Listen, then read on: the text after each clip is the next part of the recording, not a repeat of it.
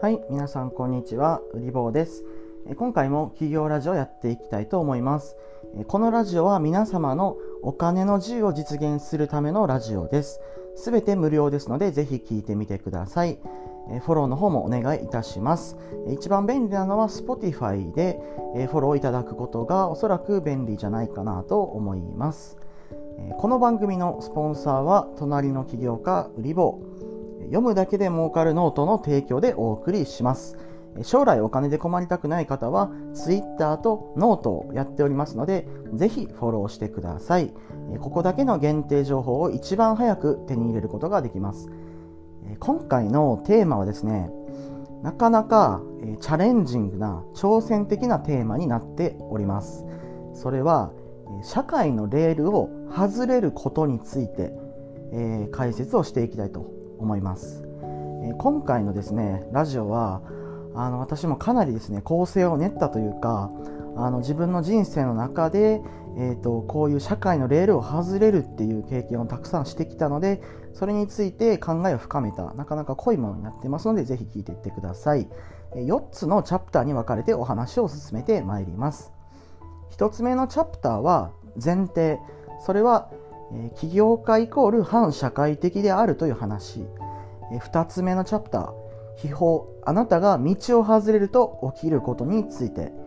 え3つ目のチャプターは小話。アウトロー。つまりレールを外れたものが新しい社会を今までもこれからも作ってきたよという話。そして4つ目の最後のチャプター。これが結論。あなたはアウトローの道を歩むのであれば相当の覚悟すべきであるというお話について話をしていきたいと思います。全体で20分ぐらいで終わるのでぜひ聞いてください。それでは参りましょう。まずですね、1個目のチャプター、前提、起業家イコール反社会的であるという話についてやっていきたいと思います。この反社会的っていう言葉はですね、非常に危険なワードであって、なかなか使うのをですね、私もためらったんですけれども、こういう言葉を使わないと今回の話は伝わらないと考えたのであえて使っておりますまずですねあのこれはね、まあ、商売をされている方は分かると思うんですけれども新しい商売を起こす立ち上げるっていうあの場合ですねその商売を立ち上げる人っていうのは少なからず反社会的であるしそうでなくてはならないんですよ。えーとなぜならですね今までの既存の社会の枠組みあるいは商売の習慣業界のルールっていうものをそのまま受け入れるのであればその新しい商売っていうものは生まれようがないからですね。例えば大きな例を取るとアップルの音楽に課金をするっていうサービスはあの CD をですね売ってきた音楽業界の既存のルールを破壊したものです。そして例えば Amazon のビジネスモデルはインターネットで物が買えるというもの。それからその買ったものがすぐ明日に届くようなビジネスモデルになってますがあれもですね当時はもうあのものすごくその批判されましたし今までの商売のルールにはもう真っ向から反対する考え方でした。しかしそれが今常識になっています、え、そのなのなのでですね、え、ある業界のー、中でここが非合理的だから自分はもっと合理的な仕組みを作ろうというふうに考えて商売を起こす時にはその業界のルールにあなたは反した考えをしているっていうふうに言えるんですね例えばですね日本でいうとあの印刷業界で非合理的なあの仕組みをもっと合理的にした例としてはラクスルさんなんかがねあの該当するんじゃないかなというふうに思います。で他にもですねあの球体以前な業界の中でその球体以前な業界が是としているつまりそれが正しいとしている考え方物事の進め方価値観を、えー、その業界にいなかった人が突然参入してきて、えー、全くもって新しい考え方で商売を立ち上げて、えー、既存のプレイヤーを破壊して、え成功させるっていうのは非常に多いパターンなんですよ。あそう皆さんにねぜひ知っていただきたいのはあの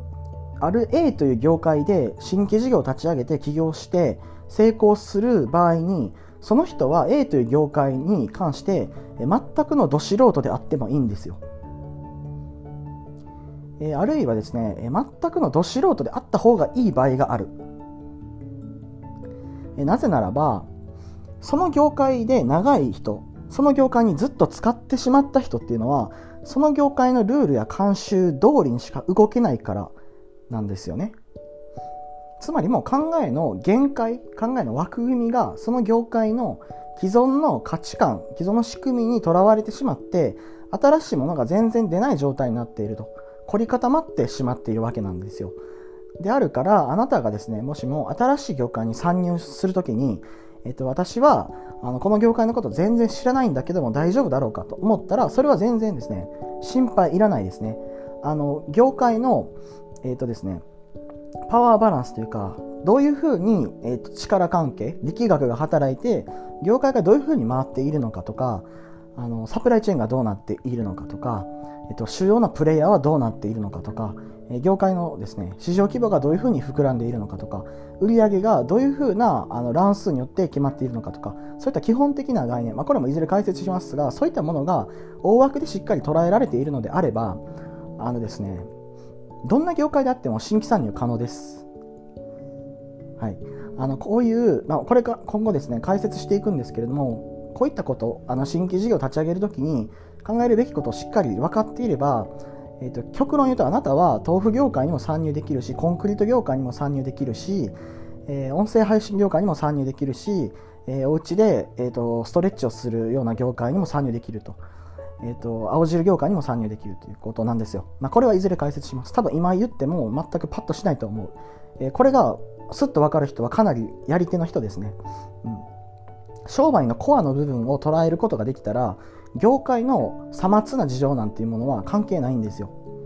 例えば外資系コンサルティングファームの人間が即起業してですね成功するときにその業界に詳しいかっていうとそうではない。彼らはものすごくエンジンがいい頭がいい脳がいいんですよ。だからある業界の歪みとか歪みとか参入できる弱みが分かる。そこにつけ入って破壊してものすごい勢いで自分の作ったブルドーザーをですね事業のブルドーザーを進めて破壊するんですよ既存の仕組みを。それで収益を上げるようなことができる。これはですね外資系コンサルティングファームにいる人はもうすっとねか分かる考え方だと思います。頭のいい人っていうのは恐ろしいんですよ。脅威ですよ。頭のいい人はあなたがあの仮にね長いね何十年商売しててもその商売の不均衡な部分弱い部分構造的に脆い部分を強烈についてえっ、ー、となんかねあの苔のようにねばい菌のように入ってくるんで。まあそういうこと言ってもねよくないですね、まあ、そういうことなんですよ。でちょっと話がそれたんですけども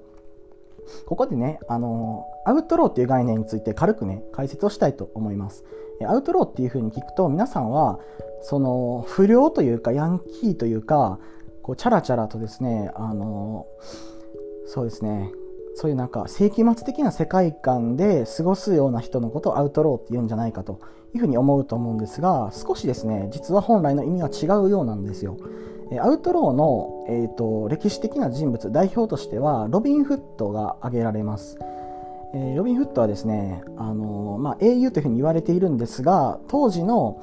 価値観としてはアウトローに当たりました。アウトローっていうのはローが法律って意味なのでアウトローっていうのは法律の拉致外にある人。つまり法律を守らない人というよりは法律で保護される資格のない人っていうようなニュアンスだったようです。えこれはあウィキペディアをですね一部引用してお話をするとアウトローとは法律用語で対象となる人物に付与される厳しい宣告の一つなんですね。だからあのみんながこう言うというよりはその法律を管理する機関というかもう非常に偉い人たちが彼はアウトローだっていうふうに定めたということなんですよね。古代ノルマン人やアイスランド人の社会における法概念としても存在していたと。法廷への、えーと、関門を無視したりとか犯罪に関わったとされるときに抗弁。つまり私はやってないといったことを主張せずに逃げるような行為をすることで国家の法律を無視したとみなされている人物であったと。アウトローの宣告を受けるとその人は市民としての死市民権の剥奪という、え、刑に、え、課されたとこの宣告が社会的な死であってあらゆる市民社会から排除されいかなる者も彼に食事や隠れがその他援助を与えることが禁じられたというふうに言われています。そしてこのアウトローなる人物を援助した人も同罪なんですよね。で、免罪される方法はこのアウトローを殺害することだけであったというすごいあのことがですね、ウィキペディアに書かれています。私も実際にその世界史でこのアウトローの概念を先生に教えていただいて、驚いたことを覚えています。で、あのあなたがですね、この社会のレールを外れて新しい商売をするとか、起業をするとか、あるいはですね、少しちょっとダークなテーマを言うと、今、あの会社で雇ってもらっているのに、副業で新しい商売をするっていうのは、見方によってはアウトローな生き方っていうふうに言えますよね。その会社のあのルールっていうものを、まあ、あの一部ですね破ってしまっていることになりかねないからっていうことなんですよ。で、えー、あなたはですねこのラジオを聴いている人の大半はおそらく、まあ、これからですね社会のルールを外れることになるんですよ。えー、これはいいことでもあるし悪いことでもある。で私の考えとか価値観に、あの、染まる必要はないんですけれどもちょっと共感いただいている方っていうのはあの危険思想の持ち主ですね。うんえっと、時代が時代であればその処刑されていたかもしれないですね。起業家ラジオのリスナーはですね処刑されていた可能性が高いのであの気をつけてくださいということです。でね、えー、と余談なんですけどもね、起業家と犯罪者のね、違いについてちょっとね、話をします。ね、私はね、法学部で法律の勉強をずっとしてたので、そんな立場でこういうことを言うのも非常にですね、社会的には良くないんですけども、あえて言うなら、起業家と犯罪者の違いっていうのは一つしかないんですよ。それはですね、法律を守るかどうか、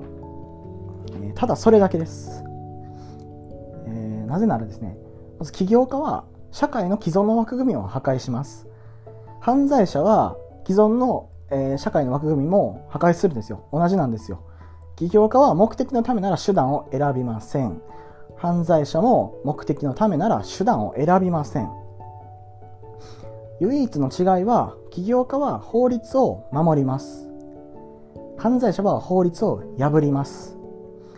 この1点だけなんですよ。法律を守るか破るか。これだけが違うんですよ。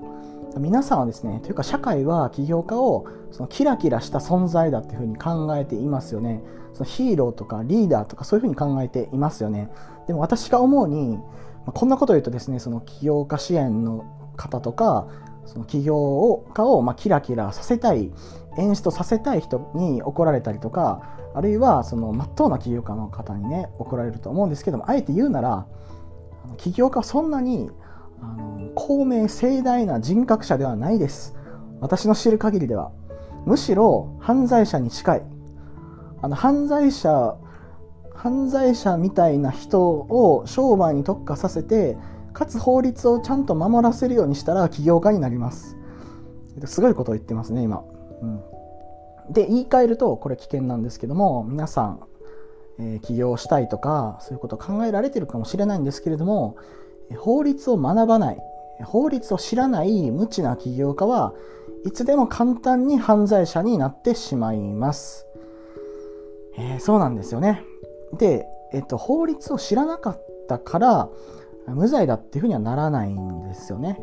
えー、正確にはね、えっと、法律をその知らないというか責任能力がない人っていうのはあの罰されることはないんですけれどもでも基本的にはねこのラジオを聴いてる皆さんはあの法律の条文を読めばねそれがダメだっていうことが分かると思うし一般的なその法の概念とか倫理の概念を理解する人物だと考えています。えなので社会はあなたが法律知りませんでしたと言ってもいやあなたは責任能力があるよねっていうふうになって、えー、裁判で裁かれますのでご注意ください。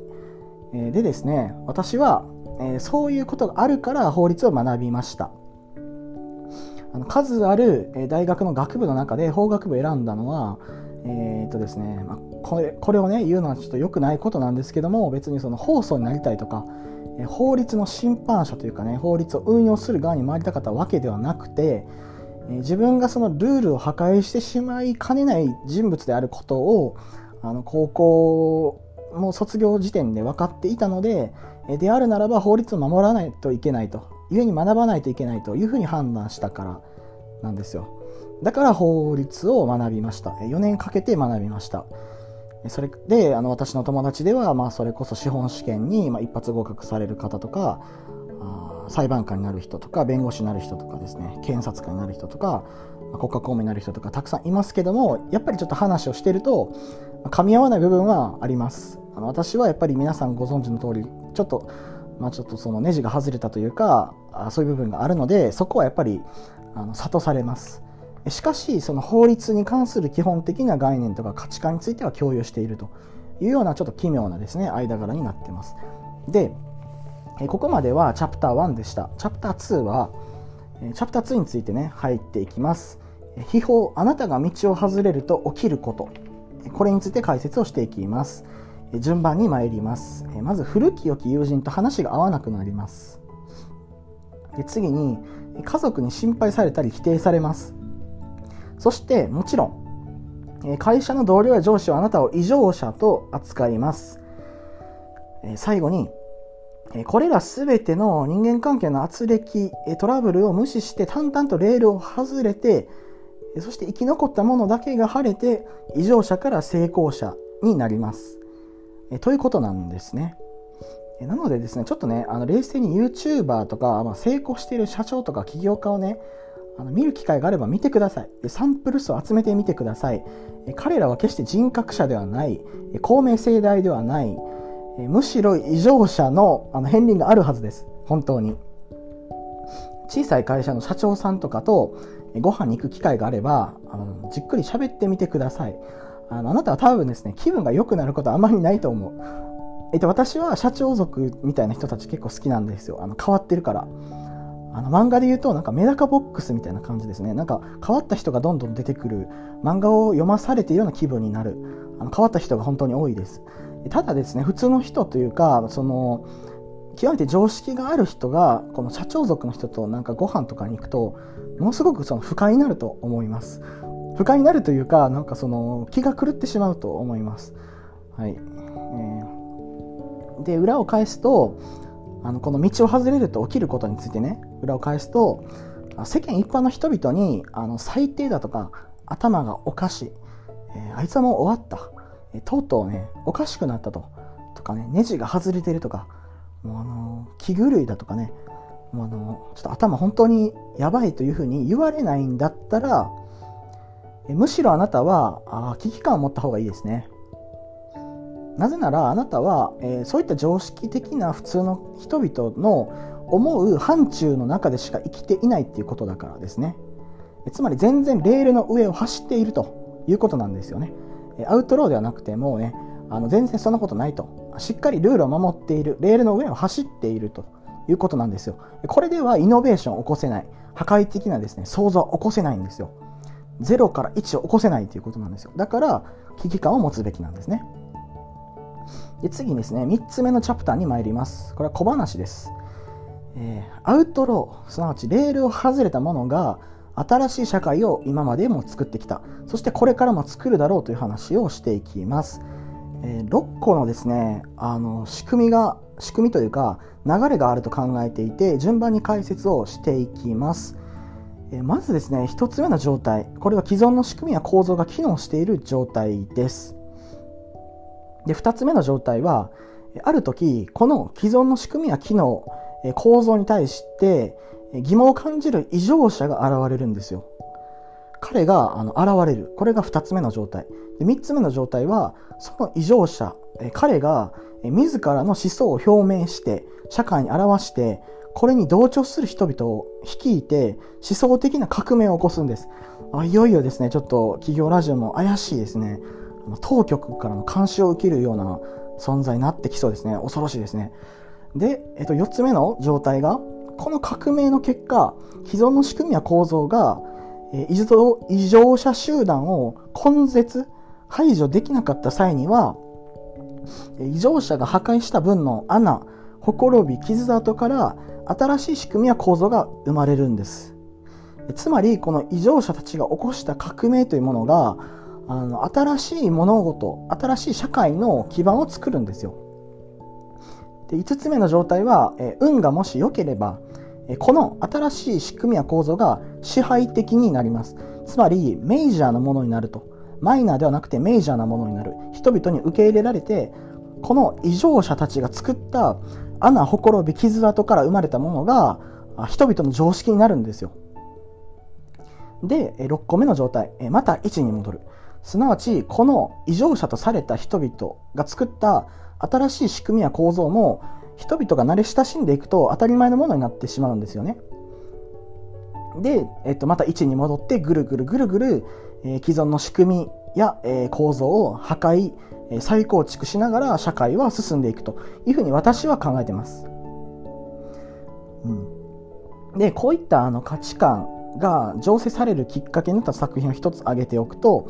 それはですねアーマードコアというゲームですね。これ非常に面白いゲームです。あのロボットをですね操るゲームなんですけれども私が面白いと思ったのは、まあ、単にロボットを操作するというだけではなくてこのアーマードカーの世界観が面白かったんですよね。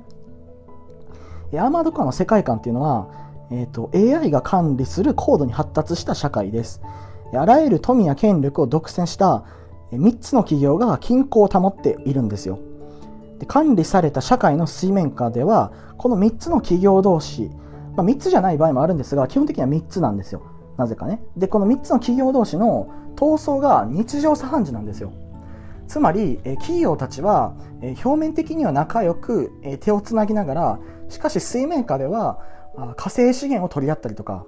それから生物兵器の利権を争ったりとかあるいはあの新しく新設された他社の工場を攻撃したりとかそういったことをね繰り返しているんですよ。恐ろしいですよね。でこの企業があの表向きに争うというよりもあのレイブンと呼ばれるねものすごくですね中二病なんですけれどもあのカラスレイブンと呼ばれる傭兵たちを使って資源の奪い合いや武力衝突を繰り返していたんですよ。でこのレイブンたちっていうのがどんな存在かっていうとまあフリーランスですよ。フリーランス。あのフリーランスのですね暴力を受け負うフリーランスだと考えてください。ロボットに乗ってるんですよ。AC っていうね。アーマードコアっていうロボットに乗っててフリーランスの活動しているのがレイブンなんですよ。でお金をもらって企業同士の戦闘破壊活動武力衝突安全保障問題に、え、関与して、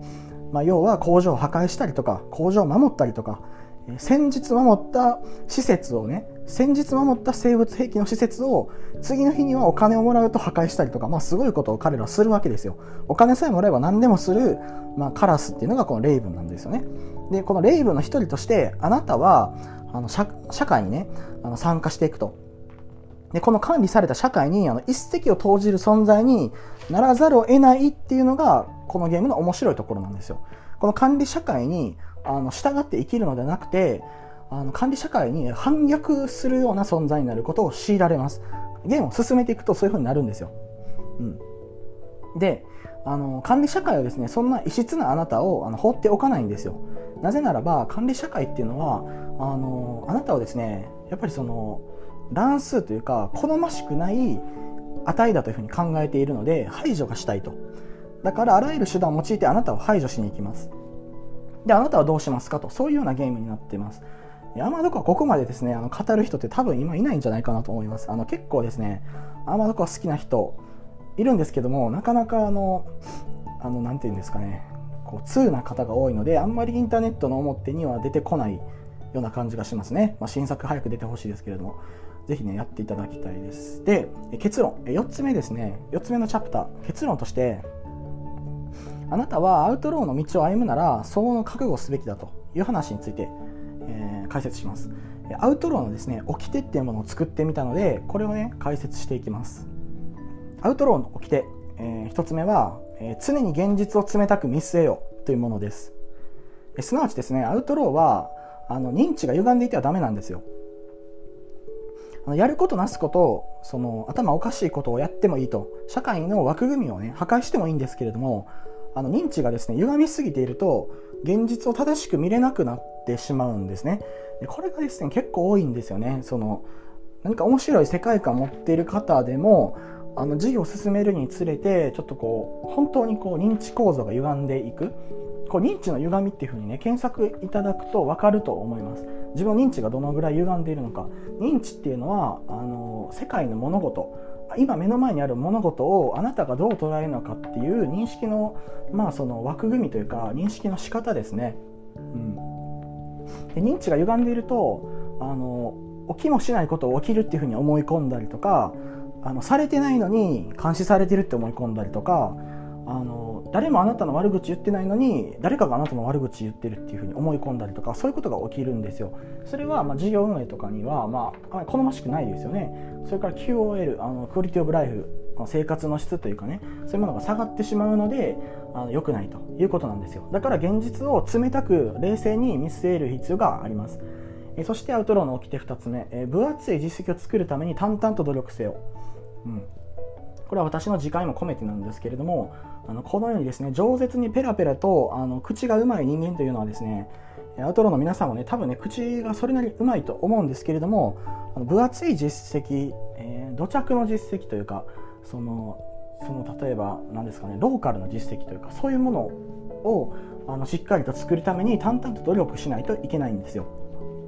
だから雄弁に外で振る舞っていてもしっかりとあの中でですね、えーと努力をしないといけないと、まあ、口だけではダメということですね。あのインフルエンサー全然仕事できない問題みたいなとこですよね。インフルエンサーの実務能力がちょっと低いかもっていうことは私もあの常々感じてます、はい。でえっと、人との信用を何よりも厚、えっと、重く扱え人との信用を何よりも重く扱ええこれは非常に重要なんだけれどもあんまり誰も教えてくれないですねこの考え方は。でなぜこういうふうに言うかっていうとあなたがアウトローになればつまりあなたがルールを破る側になるとルールはあなたを守ってくれなくなるんですよ基本的には、うん、するとあなたを守ってくれるのは人間だけになります。そうなんですよ。あなたをあの守ってくれる最後のセーフティネットは人間になると。だから人間の信用を失うとあなたはですねのたれ死ぬことになる。うん。あのちょっとなんか物騒な言葉であの何ですかね。不義理をしないみたいなね。不義理。あの義理と人情の義理ね。不義理をしない人を信用するみたいな。あのちょっとなんか怪しい言葉がありますけどでもこれもね結構ね言ってること私共感できるんですよ。つまりその信用を失うようなことをしてはいけないと。いうことですね。でえっといずれ解説しますがあの金融機関とかは金融機関特にですねあのとかっていうか金融機関は特にこの信用っていうものをものすごく大事にするんですよでこの信用っていう概念私はねあのやっぱり分からなかったですねそういう金融機関と取引するとかあのしっかりした会社さんと取引するまでは信用とか信頼とか簡単に口で言ってましたけれども分からなかったですしあの怒られて初めてあの分かったんですよ。でなぜかっていうとそのやっぱ文字の情報でその信用について話してくれるというか述べてくれる書籍もなかったですしあの信用ってその目に見えないものだからみんなその信用については言葉をあの閉ざすんですよね。えっと、誰かが信用についての話をしたらその人の信用なんかなくなる感じがしないでしょうか。なんかちょっとすいません、えっと、深掘りしすぎたかもしれないんですけどもつまりその私は信用ありますよねって言ってくる人とのなんか信用ってちょっと下がりますよね。そそういうことなんですよだからみんなあんまり自分の信用下げたくないから信用の話あんまりしないんですよつまりあの人信用について喋るってことは信用を過剰に担保したい人なのかな？つまり普段から信用がない人なのかなと逆説的にあの思われてしまうからみんな言わないんですよ。でも私はあの別にねあのいいので言ってます。てか皆さんにはあの全部ギブしたいと思ってるので、え全て正直に話してます。信用はめちゃくちゃ大事です。であのツイッターでその匿名なんだけどもつまり表向きには、まあ、社会で普段ね会社経営を複数されているんだけどもツイッターではあのお遊びというか匿名ででたまにその助言してくれたりとかものすごくその貴重な情報を話される方っていうのがいるんですよ、うん、いるんですけどもそういう方とあなたがもしあの結びつけたりとか取引できたらあの一番大事にすべきなのは信用ですね。うん、これも分かる時が来ると思います。その人の信用っていうのはあのお金じゃ買えないんですよ。あなたがいくらお金を出しても相手の方がお金があるからあなたが相手に与えられるものは決してお金ではないと。じゃああなたが相手に与えて相手があなたにねこの人いい人だなと思ってくれるような材料っていうのはそれはあなたが信用できるかどうかっていうもうこれだけなんですよねこれがめちゃくちゃ大事なんですよだから例えばその何ですかね実力がある方が困ってる時にこうスッとその人が今欲しいであろうものを提示してあげるとかそれも無償でね何の見返りもなくスッとあげると。いうことを繰り返していたらものすごく信用たまるんですよ。これは別にですね私にそういうことしてほしいって言ってるわけでは全くないです。全くなくて私なんて全然ねあの端くれですからね。もう端くずみたいなあのもんですから。あの麺を作る時に出てきた麺になれなかった生地みたいなもんなんでね。もっともっとすごい人あの日本中にねたくさんいますからそういう人たちが困ってた時本当に助けてほしい時にあなたはちゃんと助けないといけないですね。あの指くわえて見てるというよりもちゃんと助けてあげる。それからあの言葉をあの与えてあげるべきです。あの恐れずに。あなたが思ったことでしかも相手のためになると思うんだったら相手がどれだけ重鎮であっても言ってあげた方がいいです。それも丁寧に相手のあの立場とかそのプライドっていうものをあの守りながら守りながらもでも大事なことは相手に伝わるような言葉を選んで伝えるべきなんですよ。これができるとものすごく信用されるし自然にあなたはあの上に行けると思います。次アウトローの起きて次はとはいえ人を信じるな頼るな期待するなということです。人を信じるな頼るな期待するな。最悪ですよね。もう私もこんなこと言われたくないですしあの言いたくもないですけどもあの人間はですね裏切るんですよね。人間はもう本当にねあの現在を背負いし罪深き生き物なんでね裏切るんですよ。あなたがどれだけ信じている人物だってもあなたを裏切ります。家族も裏切るし親友も裏切るしあの飲み屋であのもう、ね、10時間ぐらい飲んだね。あの一生あの討ち死にしようみたいな感じで起業を決めたメンバーもあのあっさりあなたを裏切りますし金融機関はもうもうね裏切るしね。もう即裏切るんでね、はい、取引先もあなたを裏切るんで、まあ、あなたはねあの助けてくれる人なんてねほとんどいないですよ。そんなこと言っちゃダメですよね。でも人をね信じるな頼るな期待するなっていうのは大事ですよ。そういうふうに思っとかないとやっていけないからですよ、うん、あのもうひどい目に遭うんです本当に。あの信じたら傷つくし頼ったら見捨てられるし期待したら期待と外れた時にがっかりするので信じるな頼るな期待するなというぐらいでけれども相手には信じてもらい頼ってもらい期待されるような人であればいいと思います。ものすごくその辛いこと言ってますけれども。で、えっと、アウトローの起きてその次。他のアウトローが道端で苦しんでいれば手を貸してやれ。えー、言葉だけでもくれてやれということを掲げておきます。これはどういうことかというと、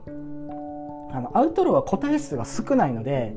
放っておくとですね、あの孤独死というか、あの孤立無縁になって死んでしまうんですよね。うん。だから例えばツイッターのタイムラインなどで苦しんでいるアウトローがですね、いたら、あなたに余裕がある時にはもうすっと助けてあげた方がいいですね。うん。あのこういうことが見えてないよとかこういうことをもっと考えた方がいいよとかこの本良かったよとかこの記事良かったよとか今のあなたに欠けてるのはこれじゃないかっていうのをこうもう初対面でもいいんでねススッとこう上げたらどうでしょうか。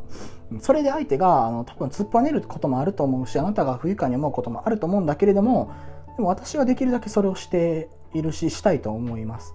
まあ、それなぜかっていうとやっぱアウトロー同士のあの、まあ、絆というかねあの人を信じるなって言っておきながらあれですけれどもやっぱりそういう助け合いをしないともうアウトローはあの格好撃破されるからなんですよね。あのそもそもがそのルールを破ったりとか、まあ、あの反逆しているわけなので孤立無になるとねもう格好撃破されるんですよね、はい、なので、まあ、助けてあげないといけないと。で手を貸すことできなくても言葉ぐらいはあげてほしいですね、はい、でアウトローの起きて最後が、えー、好き勝手に生きて好き勝手に死ねということです。好き勝手に生きて好き勝手に死ね。これがあのアウトローのあの道ですね。アウトローの生きる道、そして花、美徳、えー、教示ですね。つまりアウトローはですね、好き勝手に生きるわけなので、あの好き勝手にね、死ねばいいということですね。うん。こういうですね、もう、むちゃくちゃなことを言うのが、あのこの企業ラジオになっております。そういうふうに、まあ、自分勝手に生きるって生き方がもっとあの日本でも流行ればいいと思ってましてレールがまあものすごくその窮屈になってレール自体があの快適ではないような状態になっているんじゃないかなと思うんですよ。あ少なくとも、えー、と今のですね2021年4月12日の段階ではですね私が思う日本っていうのはどんどん悪くなっている。うんあの社会のルールっていうものがですねどんどん地獄行きの列車がねどんどんねあのなんか作られてるような気がするんですよ。この線路の先に何があるのかっていうとなんか地獄しかないんじゃないかみたいなね。あまり言うと怒られそうですね。でもそういう風になってるんじゃないかなと思うんですよ。で私もあのレールの上の人生でしたよね、ずっと。うん。あの、決してその、いいところでのあの人ではないんですよ。全然そういうところではなくて、まあ、勉強ものすごく頑張りましたね自分で言うのも恥ずかしいですけれども勉強ものすごく頑張ってすごくいい大学に行って、まあ、そこそこの会社に行ったんだけどもやっぱりレールの上というかねレールの先に何もない感じがしたし実際何もなかったんですよ。そしてレールの上を走り続けていた他の人々をちらっと横目で見てもものすごく苦しそうだった。なぜなのかなっていうふうに、まあ、あの考えてたんですよ、まあ、それが今回のあのラジオのねこの回のあの結論をね作ってくれたんですけどもででもねあの勘違いしてほしくないのがよくいるそのインフルエンサーの人たちネットで有名になる人気者たちが言うそのレールを外れると言ってるわけではないんですよ。私があなたにレールをね外れるとアウトローになると言ってるわけではない。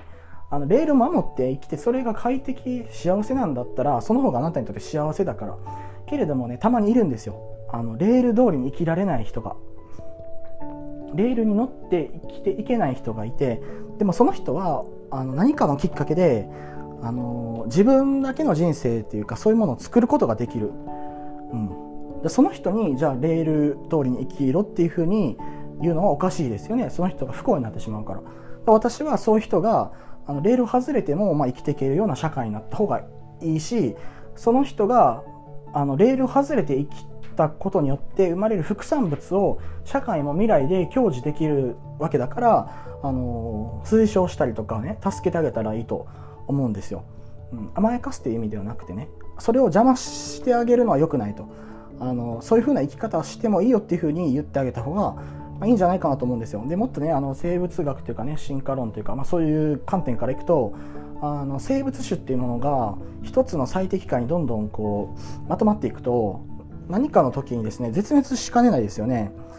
あすなわち例えばあの水温が上がりすぎたら死ぬような生物しか地球にいないとすると隕石が落下して水温がね急上昇したらもう全部死ぬんだったらね生態系破壊されちゃいますからその時にあの水温が高くても生きていけるけれども普段は全然あのダメなですね変なプランクトンとかがいたらそういう時にプランクトンが生き延びてプランクトンがやがて小さな生物になってっていう風にまた生態系が保たれるんですよ。だからあなたがですね変わった人とかね、まあ、異常者なんだったらそれはですねあの社会のエコシステムの中ではあの実はですね鍵を握っているかもしれない。今回ですね実際コロナによってあの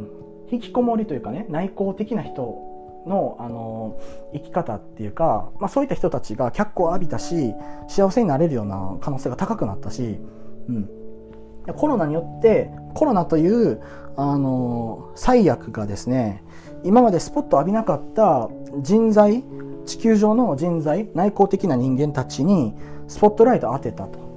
いうことなんですよ。もしね内向的な人たちがいなかったらあの地球人はあの滅びていたかもしれない、まあ、そこまで言わないですけども、まあ、少なくとも今よりはあの全体のね生産性的なものがね下がっていたと思うんですよ。だからあの地球全体規模で考えた時の、まあ、人材のリスクヘッジとしても、まあ、変わった人材がいるっていうのはすごくいいことですよ。うん、そういう人が、まあ、今は全然ダメダメでも何かのきっかけで生まれ変わってで社会に何か恩恵を与えるってことはねあの歴史の中でたくさん行われてきたんですよ。だから胸張ってあのレールを外れたらいいということですね。はい、まあ、そういう話をしました、えーと、当初ですね20分って言ってたのに39分今30秒ですか。2倍喋ってしまっています、えー、非常に長くなってしまいました熱がね入りましたね、えー、ということで、えー、今回は以上となりますこのラジオが面白いと感じた方は Twitter での拡散をぜひお願いします。ぜひぜひお願いします。えご質問や気づいたこと、感想、コメント、何でも結構です。えー、本当に何でも大丈夫です。ハッシュタグ、企業ラジオをつけてつぶやいてみてください。できるだけ拾わせていただきます。え最後まで聞いてくださりありがとうございます。お疲れ様です。